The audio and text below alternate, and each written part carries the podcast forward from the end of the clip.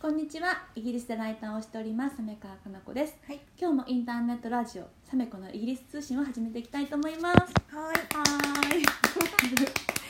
はい、えっと、今日はですね、い、あのラジオトークとい YouTube の同時配信っていうのをしていて、楽しみです。はい、かつね今声が聞こえたと思うんですが、うんえー、と世界で活躍しているコはいピーライターであり、はいアーティストであり、はいかつねオーラも見え て「防具で占いコラムも書いているという何でもありです。そう超多彩な西村真理さんをゲストにお迎えしてます。よっありがとうございます。はいイエーイで今日はですね、はい西真理さんをお迎えして何を話していこうかっていうことなんですが、はい、えっと、私が、うんえっと、先日のねラジオでもお伝えした通り、うんえっと今年は運がいい人の共通点をね、うんうんうんちょっと分析していきたいなと思っていて、楽しみです。はい、もう西舞さんほどうん。強運な人はなかなかいないということでで、そうですか。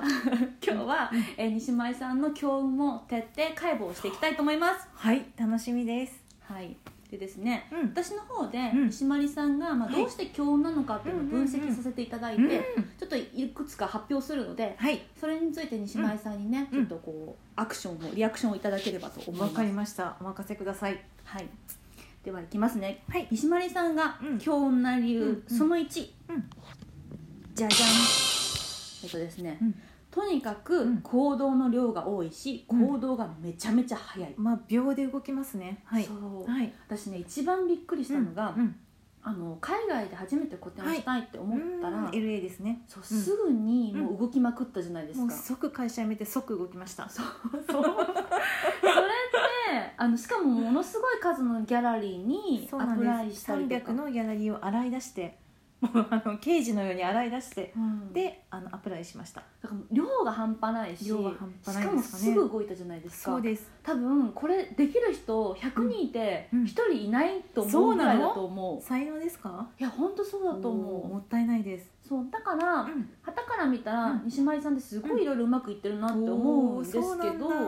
でも、まあ、それだけ動いてるから、うんだからまあうん失敗もその分ね、多いかもめしれちゃなめいけちどゃありますよそうでも、うんまあ、数打っちゃ当たるじゃないですけど、そうそうそうそれそれそれまさにそれですそうだからそれをすごい体現されてるなって思いますね、うん確かに行動力で言えばちっちゃい時からもうあの言ったそばからもういないみたいいやこれってでも世の中できない人がほとんどじゃないですかそうなんですかどうしたらいいんですかねそういう人ってねなどうだろうね考えるからじゃないかな私ああのー走り出してから考えるタイプなのでそっかそっかあのやってから考えようあの考えてたらやっぱり動けないんですよ確かになんかあれがダメなんじゃゃこれがダメなんじゃってなってると全く動けないから、まあこれはちょっと慣れですかねとりあえず走り出す走りながら考えるで、うんダメだどうしようって思ってもとりあえず走るとそっか、んじゃあそれ筋肉みたいなものでそれを繰り返してったらそうそうそうそうだんだんこう躊躇なく行動できるようになるんですなかね、るはずだからやっぱりその人によってやっぱ性格ってあると思うんですけど、うんやっぱこれは本当に慣れなんですよね、うん行動力っていうのはあのやればやるほどだんだんついてくる、ああ、うんなるほど、うんだからやるべしですそっかでもそんな西丸さんうもんちょっと怖いなって思うこととかないんですか、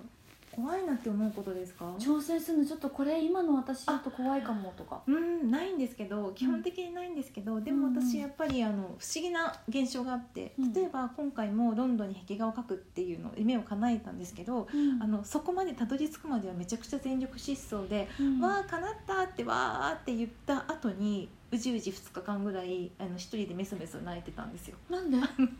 急にあの明日書きますってなると「え私できないかもどうしようどうしよう」ってだからいつも仕事もそうでプレゼンにわーってかけていってで「はいじゃあそれ決まりました」って言った後もその決まった後にみじめじめする時期が一晩か二晩あります。そっかだからもう動き出しちゃってそう勝ち取った後にええででそうきるのでみきたいなるのっていうだからちっちゃい時からうんもうこれできる人いますかってみんな大体手を挙げないんですけど先に何も考えず秒で手を挙げてうん「ではいじゃあまりちゃんやって」って言われてうん「ではいやります」って言って「どうしよ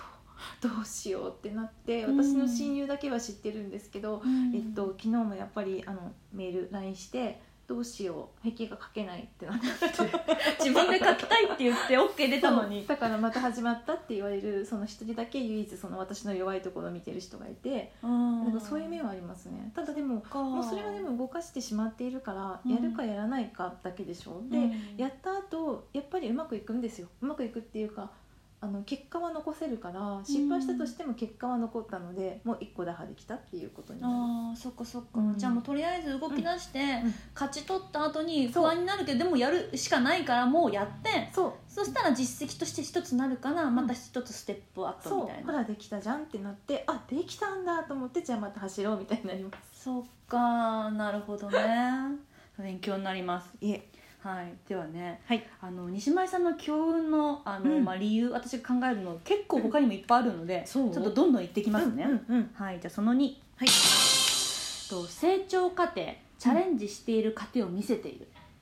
ああそうですこかれねねすごい私思うんですけど、ん西丸さんってすごい応援者多いじゃないですか、なぜかありがたいことに多いです、そう応援してるのってなんか、なぜかっていうと、うん西丸さんが果敢に挑戦していって失敗したりとか、ううんまくいったりとかっていうのを、私も一緒に体験してるから、あー応援したくなるんですよそういうことなのかなるほどなるほど確かに応援してくださる方はすそごく多いです、うで、うんそれって多分、あの真央ちゃんとかスケートの真央ちゃんとかもそうじゃない大で好きすですか、はいはいなんかいろんなね失敗とかうん怪我とかいろんな乗り越えてうん頑張れみたいなやっうんと確かやにっとメダル取れたねって一緒に泣くみたいな なんか